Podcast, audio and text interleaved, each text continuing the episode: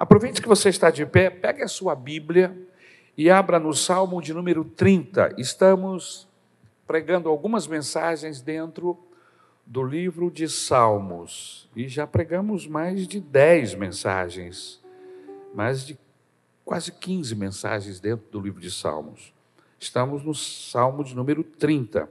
Essas mensagens elas não obedecem à ordem é, nós não temos a pretensão de pregar os 150 salmos, amém? mas vamos pregando alguns salmos que nós conhecemos, que nos identificamos, que Deus nos fala. Estamos no salmo de número 30. Depois, quem sabe, vamos para o 40, para o 42 e vamos em frente, amém? Muito bem. Este salmo é um cântico para a dedicação do templo, é um salmo davídico, amém? O texto diz assim: Eu te exaltarei, Senhor, pois tu me ergueste ou reergueste, e não deixaste que os meus inimigos se divertissem à minha custa. Senhor meu Deus, a ti clamei por socorro e tu me curaste. Senhor, tiraste-me da sepultura, prestes a descer a cova, devolveste-me a vida. Cantem louvores ao Senhor, vocês, os seus fiéis, louvem o seu santo nome, pois a sua ira só dura um instante, mas o seu favor dura a vida toda. O choro pode persistir uma noite, mas de manhã irrompe a alegria. Quando me senti seguro, disse: jamais serei abalado. Senhor, com o teu favor deste-me firmeza e estabilidade, mas quando escondeste a tua face, fiquei aterrorizado. A ti, Senhor, clamei, ao Senhor pedi misericórdia. Se eu morrer, se eu descer a cova, que vantagem haverá? Acaso o pó te louvará? Proclamará a tua felicidade? Fidelidade? Ouve, Senhor, e tem misericórdia de mim. Senhor, se tu o meu auxílio, mudaste o meu pranto em dança, a minha veste de lamento em veste de alegria, para que o meu coração cante louvores a ti e não me cale. Senhor, meu Deus, eu te darei graças para sempre. Amém. Obrigado pelo texto, pela tua palavra, meu Senhor. Ajuda-nos, inspira-nos, capacita-nos, fala-nos esta noite através deste texto. É o que te pedimos em nome de Jesus. Amém. Como eu disse, aqui temos um salmo de Davi que contém preciosas lições. Eu dei como tema para esta mensagem graças pela vitória, o salmo de número 30. Amém? Esse texto contém preciosas lições para a nossa vida. Porque a Bíblia Sagrada, meus, meus irmãos, continua sendo muito atual. As mensagens dadas há, há mais de três mil anos, na época de Jesus para trás, de, são mil anos antes de Cristo que esse texto foi escrito. Mil anos antes de Cristo com mais 2.023 anos, são 3.023 anos de distância. É muito tempo, irmãos. Tanto tempo que a gente não consegue entender. Mas essas mensagens são mensagens de grande valor e podem ser aplicadas para os nossos dias, como foi nos dias de Davi, esse cantor suave, esse cantor ungido e abençoado de Israel. Mas Vamos ler os primeiros versículos do Salmo de número 30 para relembrarmos e tirarmos as preciosas lições. O versículo de número 1 diz assim: Eu te exaltarei, Senhor, pois tu me reergueste e não deixaste que os meus inimigos se divertissem à minha custa. Senhor meu Deus, a ti clamei por socorro e tu me curaste. Senhor, tiraste-me da sepultura, prestes a descer a cova devolveste-me a vida. Aleluia. Primeiro ponto que eu vejo aqui nestes três primeiros versículos é uma promessa de Davi. Quando Davi se dirige a Deus, ele promete: Eu te exaltarei, ó Senhor. Então eu entendo, e nós todos somos obrigados a entender, que este salmo é um salmo de exaltação a Deus. Mas o que significa exaltar? Exaltar significa enaltecer, significa engrandecer, colocar num pedestal de glória este que era o seu alvo, o nosso Deus. Então ele está exaltando a Deus, colocando-o num pedestal de glórias. Algumas pessoas gostam de exaltar-se a si mesmas, elas gostam de se colocar em evidência.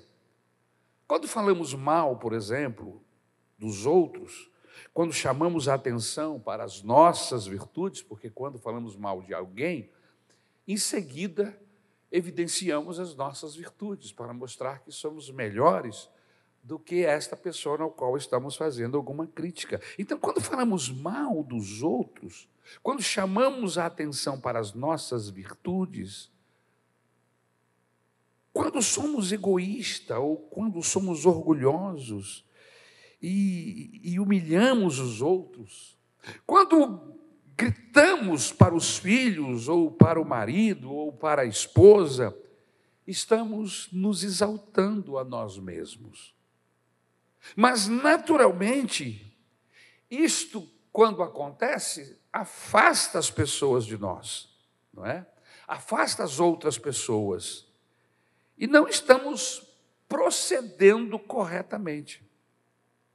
Mas quando nós exaltamos a Deus e o colocamos no seu devido lugar, e nós também estamos no nosso devido lugar, nós não apenas nos aproximamos de Deus, mas também somos acessíveis às pessoas. Eu não conheço ninguém que esteja exaltando a Deus com a sua alma, com o seu espírito, com o seu coração verdadeiro, cultuando ao Senhor, que esteja em dificuldade com alguém, porque geralmente quando estamos bem na vertical, na horizontal, as coisas também acontecem de maneira abençoadora. Amém? A outra coisa que me chama a atenção aqui é que ele está cantando hinos de louvor ou de louvores, não é verdade? Os cristãos, nós todos gostamos de cantar louvores ao nosso Deus hinos que exaltem o nosso Senhor, que fale do seu amor, que, que, que diga dos atributos de Deus. Quando nós cantamos que Deus é amor, nós estamos exaltando o seu santo nome, como em nenhum outro momento. Quando cantamos que Deus é o Todo-Poderoso, nós estamos exaltando de uma forma singular. Por isso a gente precisa prestar muita atenção no que realmente é louvor e o que não é louvor. Porque louvor é elogiar. Uma pessoa que louva, ele está elogiando. Ele está dizendo para alguém, no nosso caso especificamente para Deus, que Ele é digno de toda exaltação, que Ele é digno de todo louvor. Então é importante que nós é, é, estejamos atentos à letra de música que nós estamos cantando, para que saibamos ou vejamos se realmente o louvor que estamos cantando está exaltando a Deus. No caso aqui, esta canção, este salmo, porque os salmos são canções, é um salmo de, de, de exaltação, de elogio, de glorificação ao grande Deus, ao eterno, ao Senhor de todas as coisas. Amém? Então, quando nós estamos falando desta, desta maneira poderosa de quem é o nosso Deus, que Ele é o Rei dos Reis, que Ele é o Senhor dos Senhores, que Ele é imortal, que Ele é invencível, que Ele é eterno, que Ele é imutável, que Ele é onisciente, onipresente, o, é, é, é, é todo-poderoso, nós estamos exaltando de fato. Ele é o supremo Deus do universo. E é isso que Davi está fazendo aqui. Agora, nós podemos exaltar a Deus só cantando? Não. Nós podemos louvar a Deus também pregando a verdade do Evangelho, exaltamos a Deus quando nós pregamos a verdade do Evangelho. E se nós notarmos, mesmo no Antigo Testamento, nós vamos ver esses homens, essas mulheres que são pessoas que Deus usou de uma maneira muito especial no passado e que nos chama muita atenção, desde os primórdios. Quando essas pessoas adoravam a Deus, exaltavam a Deus, elas estavam pregando a verdade da palavra de Deus, a verdade da Bíblia Sagrada, como nós fazemos hoje. Quando nós estamos falando de Deus para alguém, mostrando a ele, a, a essa pessoa, a grandeza do nosso Deus, nós o estamos exaltando. Amém? Deixe-me ir aqui adiante. Quando Abraão foi chamado, e quando ele obedece esse chamamento de Deus, a sua vida, sua relação com Deus, torna-se uma mensagem clara de exaltação ao Senhor. Porque, como ele era um homem obediente, e é importante que a gente saiba que a fé no passado estava intrinsecamente ligado à obediência. Uma pessoa que tinha fé no Antigo Testamento, era uma pessoa que obedecia. Então, como a gente sabia que uma pessoa tinha fé? Porque ele dizia? Porque ele usava uma faixa no peito, uma camisa dizendo eu sou uma pessoa de fé? Não.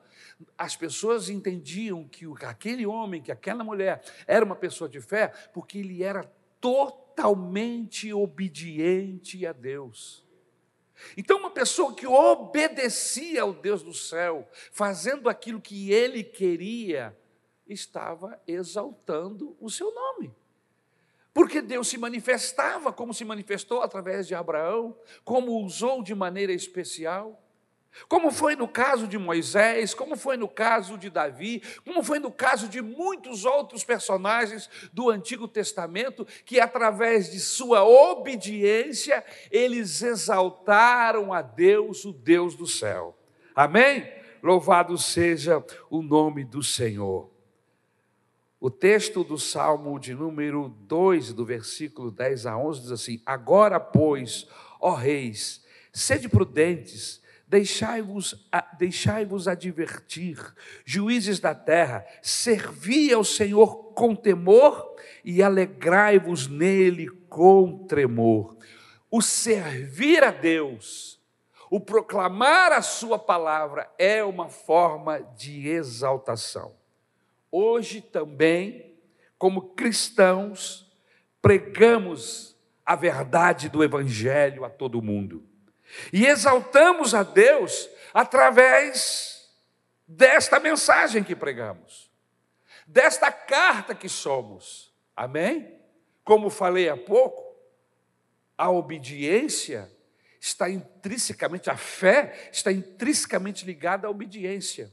Uma pessoa que diz que tem fé, mas não tem uma vida de obediência a Deus, na verdade, esta fé não é verdadeira. Esta relação com Deus é falsa, porque uma pessoa que anda, que diz andar com Deus, o obedece. E aí eu quero não abrir um parêntese, mas falar alguma coisa mais sobre isso. Algumas pessoas recebem o Senhor Jesus Cristo como o seu Salvador, mas não o têm como o seu Senhor.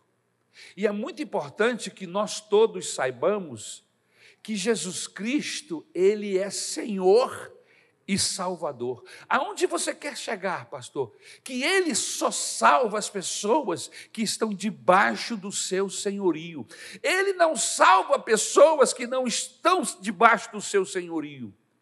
Por isso que quando fazemos o apelo, por isso que a Bíblia quando o apresenta, o apresenta como Senhor e Salvador. Amém? Uma pessoa que recebe a Jesus e que diz ser seguidor de Jesus, ele precisa entender que ele precisa estar submisso ao senhorio de Cristo. E estar submisso ao senhorio de Cristo é obedecê-lo, é pisar aonde ele pisou, é falar o que ele falou, é viver a vida que ele viveu, é estar debaixo da sua autoridade.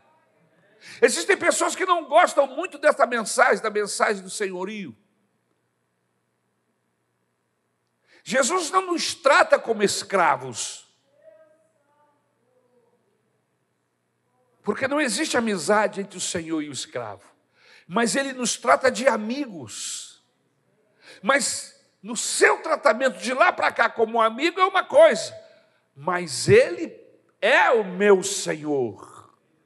E eu preciso olhar para ele como o meu Senhor. E o Senhor manda e o servo obedece. Essa é a questão. O Senhor diz vai e o servo vai. E o Senhor diz vem e o servo vem. Você é realmente servo? Nós somos realmente servos do Senhor Jesus? Nós obedecemos a Jesus como Senhor de nossas vidas? Ou é um senhorio que que eu faço quando eu acho que é conveniente? conveniente para mim, eu obedeço. Quando não é conveniente, eu não obedeço. Nós cristãos pregamos a verdade do Evangelho, exaltamos o nome do Senhor através das nossas vidas obedientes a Ele. Amém? Outra coisa interessante é que, vivendo a verdade do Evangelho, também exaltamos a Deus. Ou seja, não basta conhecer a verdade, não basta pregar o Evangelho, temos o dever sagrado de viver a verdade. Amém? Eu vou, eu vou repetir esses três primeiros pontos, só para ficar bem claro o que nós estamos falando. Nós podemos exaltar a Deus cantando hinos de louvor ou louvores. Nós podemos exaltar a Deus pregando a verdade do Evangelho exaltamos a Deus. Em terceiro lugar, nós exaltamos a Deus quando nós vivemos a verdade da Bíblia, quando a Bíblia passa a ser parte da minha vida, do meu cotidiano. Por isso eu disse que não basta conhecer a verdade. O diabo conhece a verdade. Se tem alguém que conhece a verdade, é o diabo. E ele sabe que ele já está condenado. Ele já foi submetido ao julgamento e ele já está condenado. Ele só está esperando o momento da prisão. Mas ele já está condenado. E ele sabe disso. Então, não basta conhecer a verdade. Não basta pregar o evangelho. Nós precisamos entender que nós exaltamos a Deus quando nós vivemos a verdade. Por que não viver a verdade?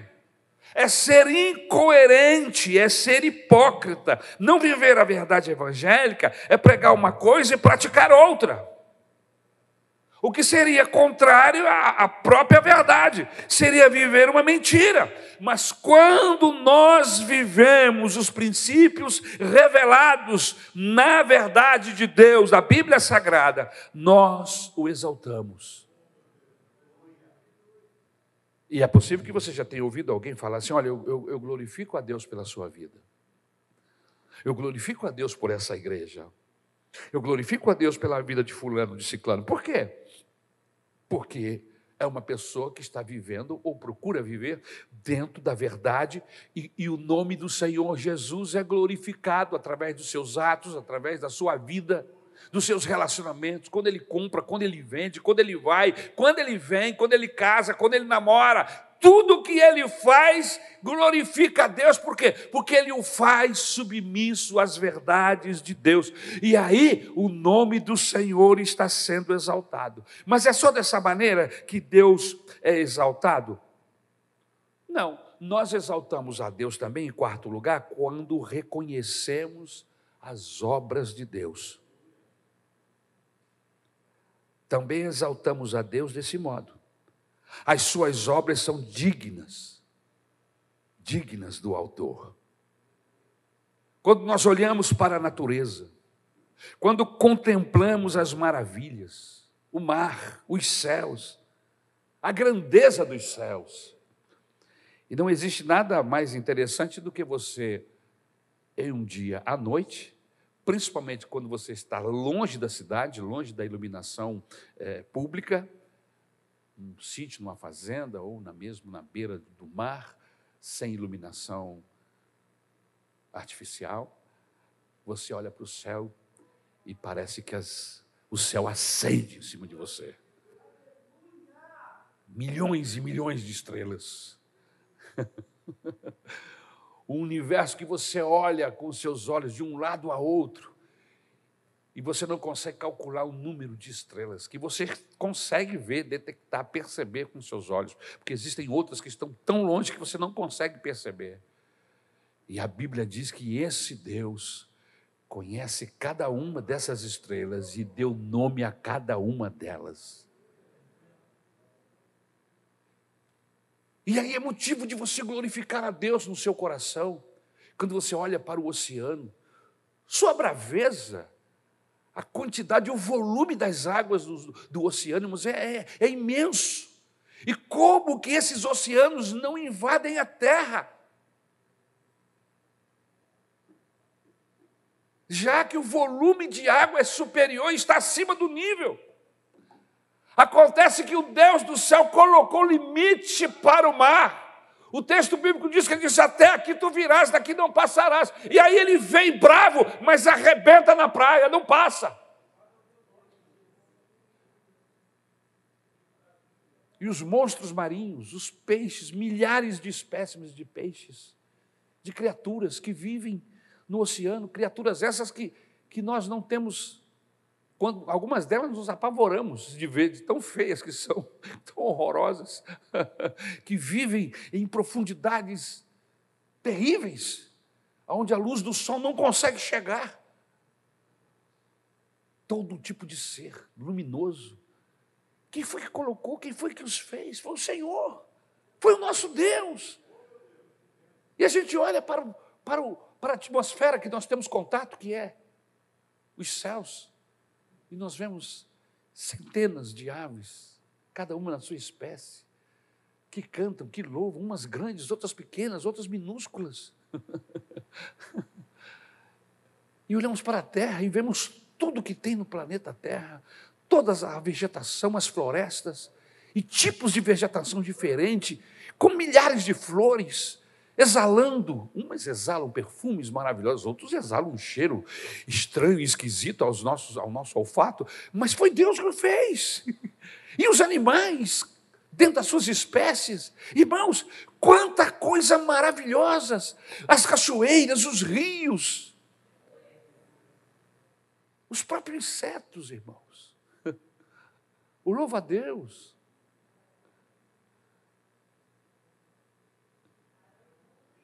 Aquele um que tem uma luzinha no traseiro.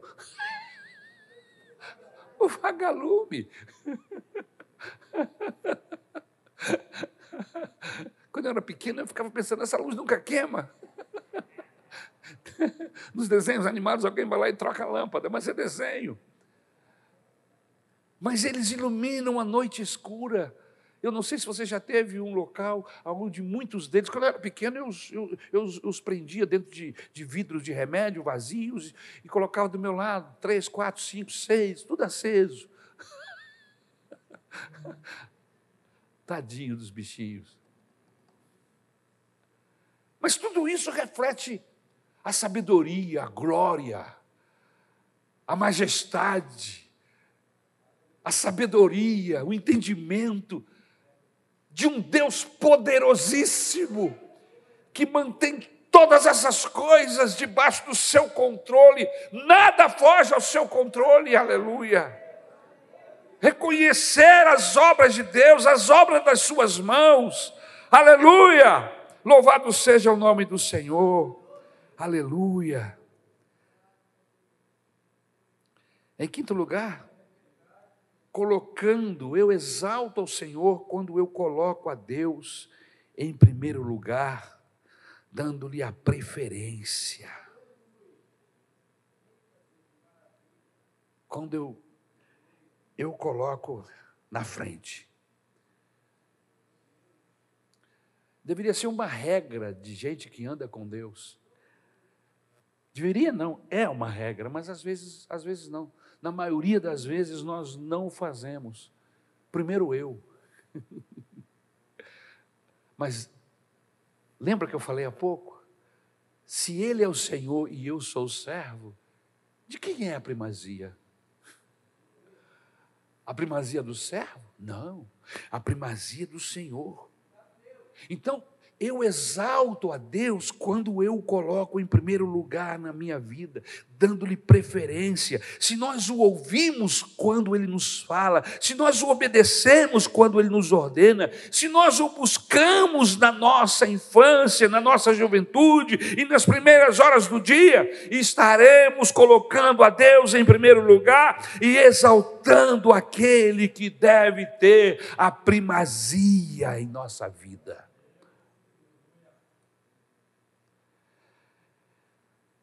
Mas por que razões Davi exalta a Deus? Ele começa o salmo exaltando. E nós já gastamos aqui alguns, vários minutos falando sobre essa exaltação, o que significa exaltação, o que é exaltar, como devemos e como exaltamos. Mas por que razão Davi está exaltando a Deus? Qual é o motivo do seu louvor, da sua adoração? Davi promete exaltar a Deus por lhe dar três vitórias. A primeira vitória é a vitória contra os seus inimigos, no versículo 1. Eu te exaltarei, Senhor, pois tu me reergueste e não deixaste que os meus inimigos se divertissem à minha custa. Olha lá, não é aquele que era o rei Davi? Olha como ele está agora. Não é aquele o tal filho de Jessé? Olha como ele foge. Olha como ele tem que sair da cidade porque o seu filho lhe planeja um golpe contra ele. Olha como ele está. Irmãos, eu vejo pelo menos uma coisa aqui: nós somos seres humanos e nós falhamos. Nós fracassamos, às vezes, na nossa caminhada com Deus. Não deveria ser assim, mas nós fracassamos. Alguns dos fracassos de Davi foi promovido por ele mesmo, pela sua soberba, por pensar que podia tudo. Alguns pecados que nós cometemos, irmãos, a culpa é nossa. Quantas pessoas você conhece que estavam em um lugar de destaque dentro da igreja, dentro da casa do Senhor? A última vez que você ouviu ou que você se lembra dele, ele estava no púlpito. E hoje, aonde ele está? Quantas pessoas? Quem sabe entre nós pode existir, pode ser que existam pessoas aqui que viveram um passado especial com Deus, mas porque cederam às tentações, porque pecaram, perderam esta condição e acabaram sendo usados como instrumento de escárnio. Pessoas escarneceram a Deus e zombaram. Quantos aqui, quem sabe, esta noite já foram é, é, é, vítimas ou foram objetivo, alvos de, de escárnio? Mas você não era crente, mas você não era assim, olha como é que você está agora. E você tem que ficar calado e humilhado. Mas a Bíblia Sagrada diz o seguinte: que o cair é do homem, mas o levantar pertence a Ele, a Deus. O justo sete vezes cairá, sete vezes o Senhor o levantará.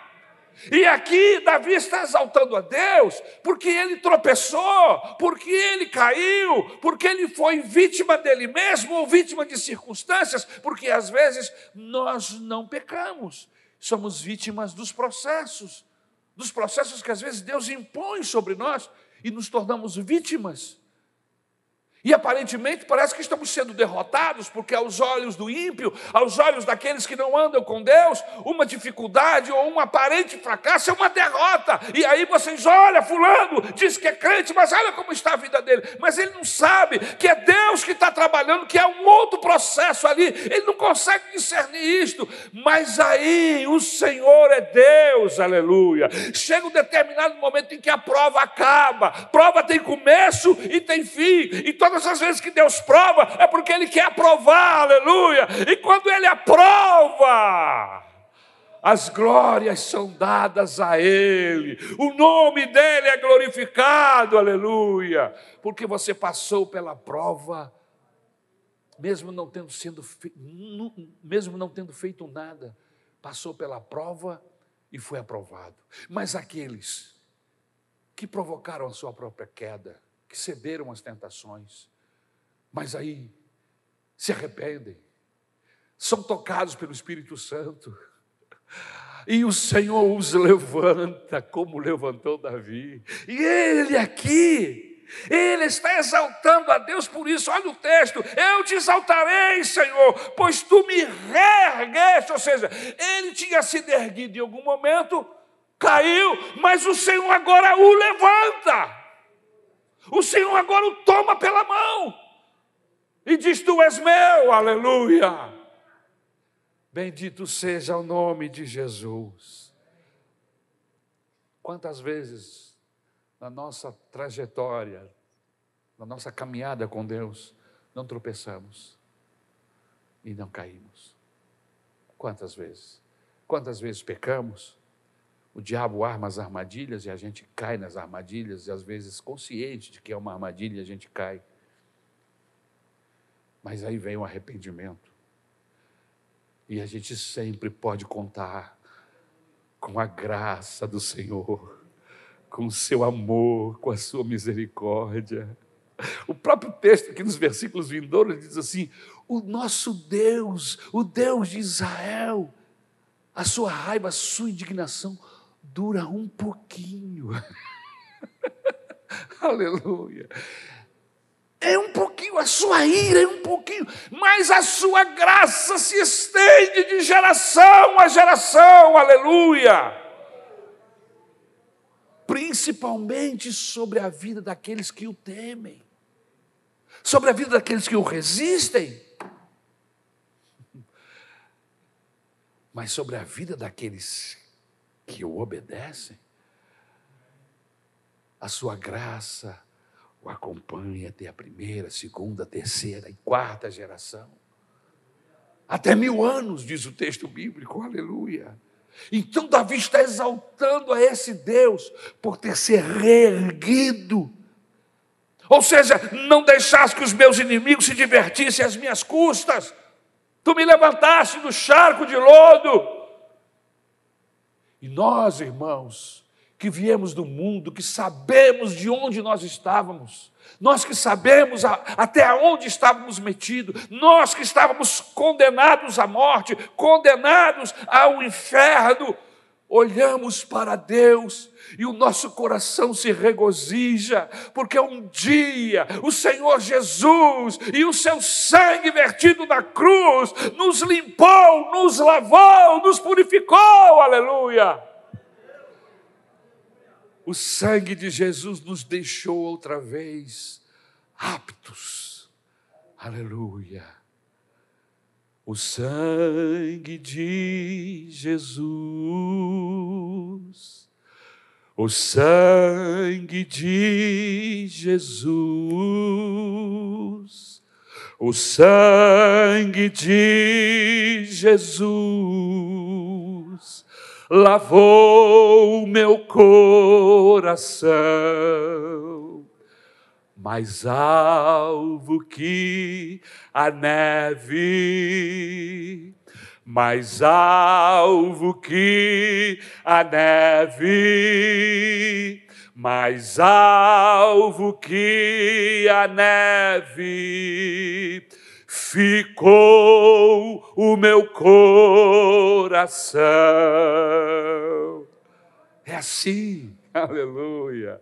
É assim que eu olho para trás e eu vejo que os meus pecados foram jogados, lançados no mar do esquecimento, e o Senhor não olha para o mar do esquecimento, Ele zerou a quilometragem, me deu uma nova vida, uma nova oportunidade, Ele me reergueu, aleluia, das trevas, aleluia, vitória contra os inimigos,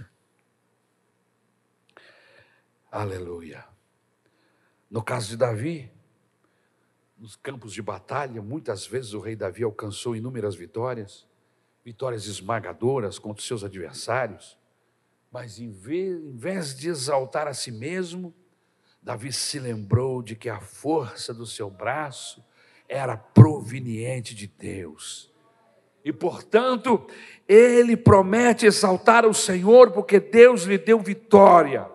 Os seus inimigos não puderam se regozijar contra ele. Aleluia. Nós também temos inimigos. Por todos os lugares. Temos inimigos que se levantam contra a nossa vida. Mas os nossos maiores inimigos não são de carne e ossos. Esses são apenas pessoas que são usadas como instrumento nas mãos do nosso arqui-inimigo, Satanás, o diabo.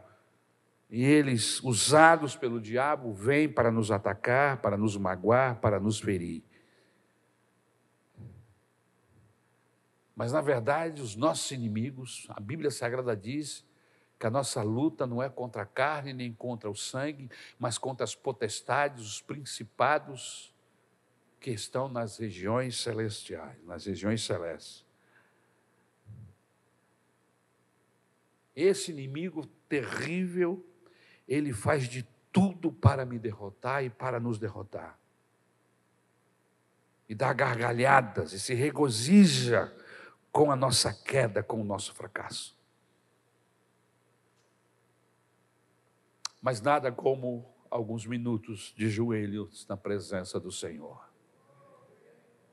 Quantas vezes o diabo já não armou esquemas e muitas vezes caímos. E ele corre para dizer para Deus, para Deus, está vendo lá o teu servo? Aquilo lá é bandido. É, salafrário, é bandido. Não acredita nele, não, aquele é bandido. Mas aí Deus olha para Satanás e diz assim: Satanás, ele acabou de falar comigo. Você chegou atrasado. O sangue de Jesus Cristo, meu filho, já purificou, ele já está perdoado, já está restaurado. É rápido. Quando nos convertemos a Deus, a gente entende que a gente não é infalível, que a gente é pecador. Mas o sangue de Jesus é poderoso rápido, eficaz. O sangue de Jesus não perdeu a sua eficácia, ele ainda pode, consegue perdoar o homem de todo e qualquer pecado. Basta que este se arrependa e procure o perdão de Deus, e ele será outra vez reerguido, como diz o texto. Amém? E o diabo que estava se regozijando fica frustrado. Por quê? Porque o sangue de Jesus Cristo purifica-nos de todo pecado. Por isso que a Bíblia diz em Tiago, capítulo 4, versículo 7, que nós devemos nos sujeitar a Deus, sujeitar-vos, pois, pois sujeitai-vos, portanto, a Deus, resisti ao diabo, e ele fugirá de vós. Sujeitos a Deus, o diabo vai viver uma vida de frustração. Amém? Porque ele não vai alcançar os seus objetivos malignos contra nós. O outro motivo pelo qual esse homem, Davi, está exaltando é vitória contra a enfermidade. Ele diz aqui no versículo 2: Senhor, meu Deus, clamei a ti por socorro e tu me curaste. Em algum momento da sua vida, da sua jornada, Davi adoeceu, Davi adoecia, como qualquer um de nós. E ele se encontrava enfermo. E ele clama e clamou por socorro. E ele está dizendo aqui, testemunhando, que Deus o sarou, Deus curou o seu mal, restaurou a sua saúde. Muitas vezes nós também adoecemos. Alguma enfermidade começa a minar as nossas energias, e algumas vezes sucumbimos e até caímos de campo. O que devemos fazer? Devemos fazer exatamente o que fez Davi. Davi clamou por socorro e Deus o atendeu, aleluia. E Deus o curou. Isso também pode acontecer conosco. Por isso temos que clamar por socorro, temos que suplicar com fervor por nossa saúde. Você está doente? Clame ao Senhor. Não desista, mesmo que o diagnóstico médico seja contrário, você tem um Deus que é dono da saúde, aleluia. A saúde emana dele, aleluia. Ah, mas tem um órgão no meu corpo que precisa ser mudado porque ele está morrendo, ele está enfraquecido e ele não aguenta mais. Pois eu vou lhe dizer uma coisa: há um reservatório no céu de órgãos humanos e ele simplesmente pode mudar os seus órgãos, pode curar esse órgão que está doente, que está defeituoso, que não está mais reagindo ao corpo. Ele pode curar. Aleluia. E Deus quer nos curar, irmãos, porque doentes nós não podemos servi-lo. Doentes nós ficamos limitados. Não podemos servir a Deus, não podemos servir aos nossos irmãos como, como desejamos e como a Bíblia nos orienta, mas sarados, curados, podemos servir a Deus com satisfação. Por isto, não basta clamar a Deus por socorro. Muitas pessoas se mantêm distantes de Deus e quando vem, vem a doença, antes de tudo, a pessoa precisa ter um relacionamento com Deus. Um relacionamento mínimo com Deus. E qual é o relacionamento menor que eu posso ter com Deus? É através da oração através da nossa fé. É o menor relacionamento que existe. É uma pessoa clamar por socorro e dizer: Deus, tem misericórdia de mim. E não necessariamente essa pessoa tenha que ser um frequentador de igreja.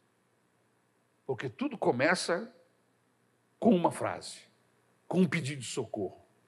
E quando eu olho para cima e eu peço socorro a Deus, quando eu admito que Ele é Deus, que Ele é poderoso e que eu sou um ser humano fraco, debilitado e que preciso da ajuda dEle, então Ele se compadece de mim. Inúmeras pessoas chegaram-se a Jesus assim, carentes, necessitados. Se quiseres, podes me dar uma, pode me dar a vista outra vez. Se quiseres, tu pode me curar da minha paralisia. Se quiseres, se quiseres, quantas pessoas e Jesus disse: Eu quero, eu quero, eu quero que você tenha saúde, eu quero. Que você volte a ver, eu quero, ande, tome a sua cama e vai para casa, eu quero, aleluia. Louvado seja o nome do Senhor, aleluia, aleluia. Louvado seja o nome do Senhor. Eu me recordo do, do ladrão da cruz, um bandido de primeira qualidade estava morrendo por causa dos seus delitos, por causa dos seus pecados, por causa do seu crime, era um criminoso. E segundo a, a lei daqueles dias, um criminoso daquela estirpe tinha que morrer. E ele estava sendo crucificado com mais outro criminoso. E no meio estava Jesus. Passado alguns momentos, ele ouvindo as pessoas falarem, ouvindo o, o outro ladrão do outro lado, instigando Jesus, Tu não és o filho de Deus? Desce daí, te salva e salva a gente também. Aquele homem, a Bíblia Sagrada diz que olhou para Jesus e disse: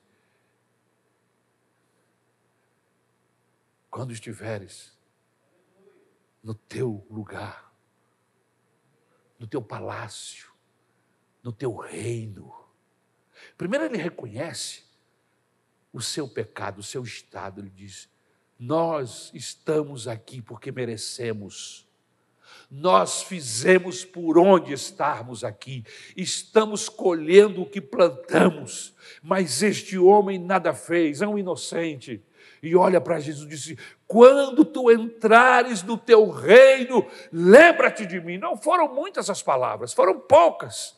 Mas ele diz: quando tu entrares no teu reino, em outras palavras, ele está dizendo assim: Eu sei que tu és rei tu não tem cara de rei, o rei não pode estar sendo crucificado, tu está todo cheio de marca, de, de pancada, de, de chicote, a tua o teu jeito, a tua forma de ser, não me mostra que tu és o rei, mas eu sei que tu és o rei. Quando tu entrares no teu reino, lembra-te de mim, aleluia. Isaías, quando teve a visão de Jesus lá no seu tempo, Isaías, no capítulo 53, ele diz: o estado precário físico do Senhor Jesus. Tão deformado de pancada, de chutes, de chicoteadas, que a Bíblia diz que, Isaías diz que olhando para ele ninguém o desejaria. Não tinha formosura alguma na visão de Isaías. Mas aquele homem na cruz conseguiu enxergar Jesus com a cara ensanguentada, com o corpo moído, cheio de sangue, hematomas e poeiras, ele conseguiu ver ali naquela cruz do centro um rei sendo crucificado. Quando entrares no teu reino, lembra-te de mim. É essa consciência de quem somos e de quem Ele é que vai nos levar a sermos abençoados, a recebermos a salvação e recebermos a cura. O mesmo sacrifício que nos salvou dos nossos pecados e que vai nos levar para o céu, o mesmo sacrifício é que nos cura. A Bíblia diz que pelas suas pisaduras nós fomos sarados. A mesma morte, o mesmo sacrifício. Aleluia. Aleluia. O Salmo de número 103, versículo 3 diz: Ele é quem perdoa todas as tuas iniquidades e quem sara todas as tuas enfermidades. Por isso, resista a essa doença, revolte-se contra ela, uma indignação santa, aleluia, e fale com Deus dos céus, usando a sua fé na pessoa do Senhor Jesus e crendo que ele vai restaurar a sua saúde. Por que Davi? Por que Davi está exaltando? E eu vou terminar aqui, porque o relógio diz que eu tenho que parar.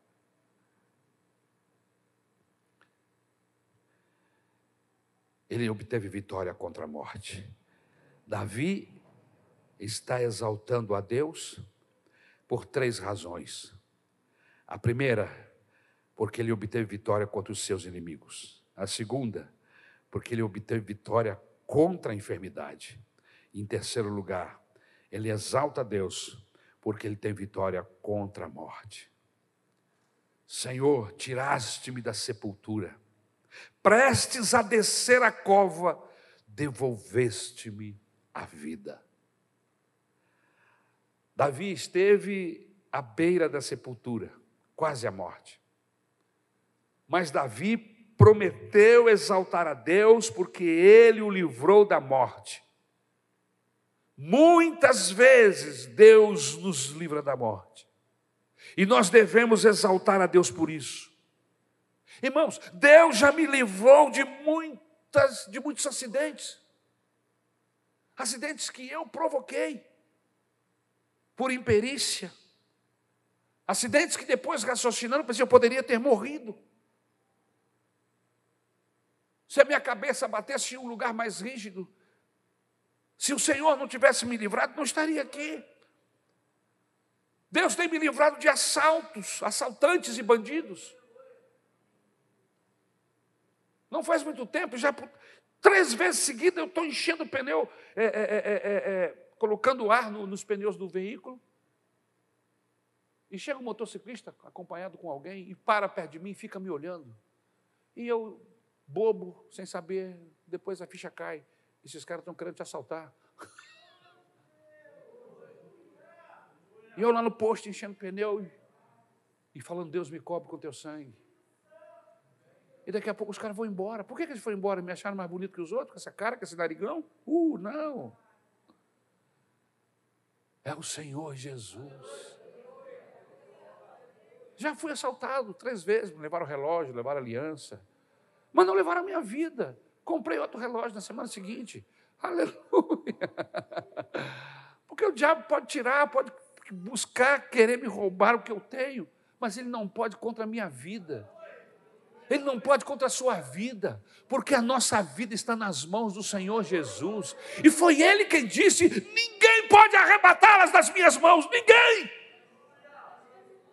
O melhor lugar para as ovelhas do Senhor são em Suas mãos. Você está nas mãos do Senhor. Quantos livramentos o Senhor já lhe deu? Enfermidades que poderiam ter te matado, acidentes, circunstâncias que você previu, falou: meu Deus, era para ter morrido. Quantos anjos já vieram voando para te salvar? Hã? Quantos? É importante que se diga que os anjos aqui no Brasil, eles obedecem à velocidade do Detran. É importante que você saiba disso. Então, o anjo, para te salvar, ele tem que andar na velocidade do Detran, 120 km em algumas estradas, 90 em outras, 80. Se você gosta de andar 150. Complicado isso, não?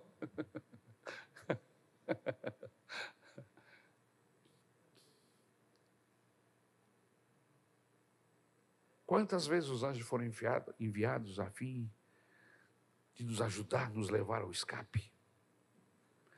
Mas parece que muita gente não percebe o livramento divino. Para por um minuto aqui, vamos parar por um minuto, não é muita coisa, alguns segundos. Conta aí quantos livramentos, desde que você se entende de gente, como gente, que tem entendimento, raciocínio, que você se, se recorda, quantas vezes o Senhor já te livrou? Vamos lá. Quantas vezes? Isso que você percebeu. E os livramentos que Deus te deu e você nem percebeu.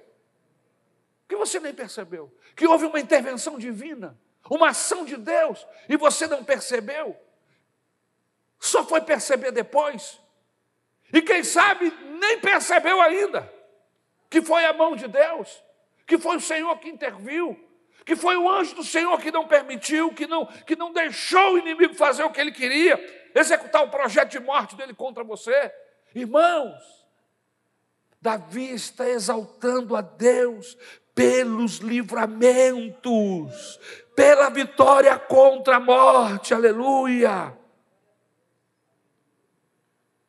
Por isso, o alvo dessa mensagem hoje é nos levar a entender que nós precisamos exaltar a Deus. E que essa exaltação ela pode acontecer através dos cânticos, através da pregação, através da nossa vida, vivendo o evangelho, a Bíblia Sagrada, pregando o evangelho, exaltando o nome dele. Nós exaltamos o nome do Senhor quando nós admitimos quem somos, o nosso tamanho, a grandeza das suas obras, mas nós, como Davi, exaltamos a Deus porque temos coisas, maravilhas, ações desse Deus nas nossas, em nossas vidas, nos livrando dos nossos inimigos, curando as nossas enfermidades, nos dando vitória sobre a morte. Irmãos, eu estou vivo porque o Senhor assim o quis. Porque no momento que Ele não quiser, Ele vai dizer: Ari, venha. E eu penso o seguinte, irmãos: eu não preciso nem ficar doente para Deus me chamar. Não precisa. Amém? Não precisa. Ele pode dizer, ali, está na hora, vem. Não preciso ficar doente. Não preciso ser vítima de acidentes, nem de balas perdidas, nem de nada. Eu tenho consciência que Ele é dono, que Ele é soberano. Ele diz: venha ali, e eu vou. E eu posso estar aqui pregando no púlpito, e de repente o meu corpo desfalecer, e eu fui Aleluia, aleluia. Fui para perto de Deus, fui para os braços do Senhor. Aleluia. Que é o melhor lugar, o lugar almejado de todo aquele que ama Jesus. Aleluia. Eu amo viver, irmãos, mas eu amo Jesus. Aleluia. Eu amo a companhia da minha esposa, mas eu amo Jesus. Aleluia. E eu quero estar com Ele. E eu quero viver com Ele para sempre.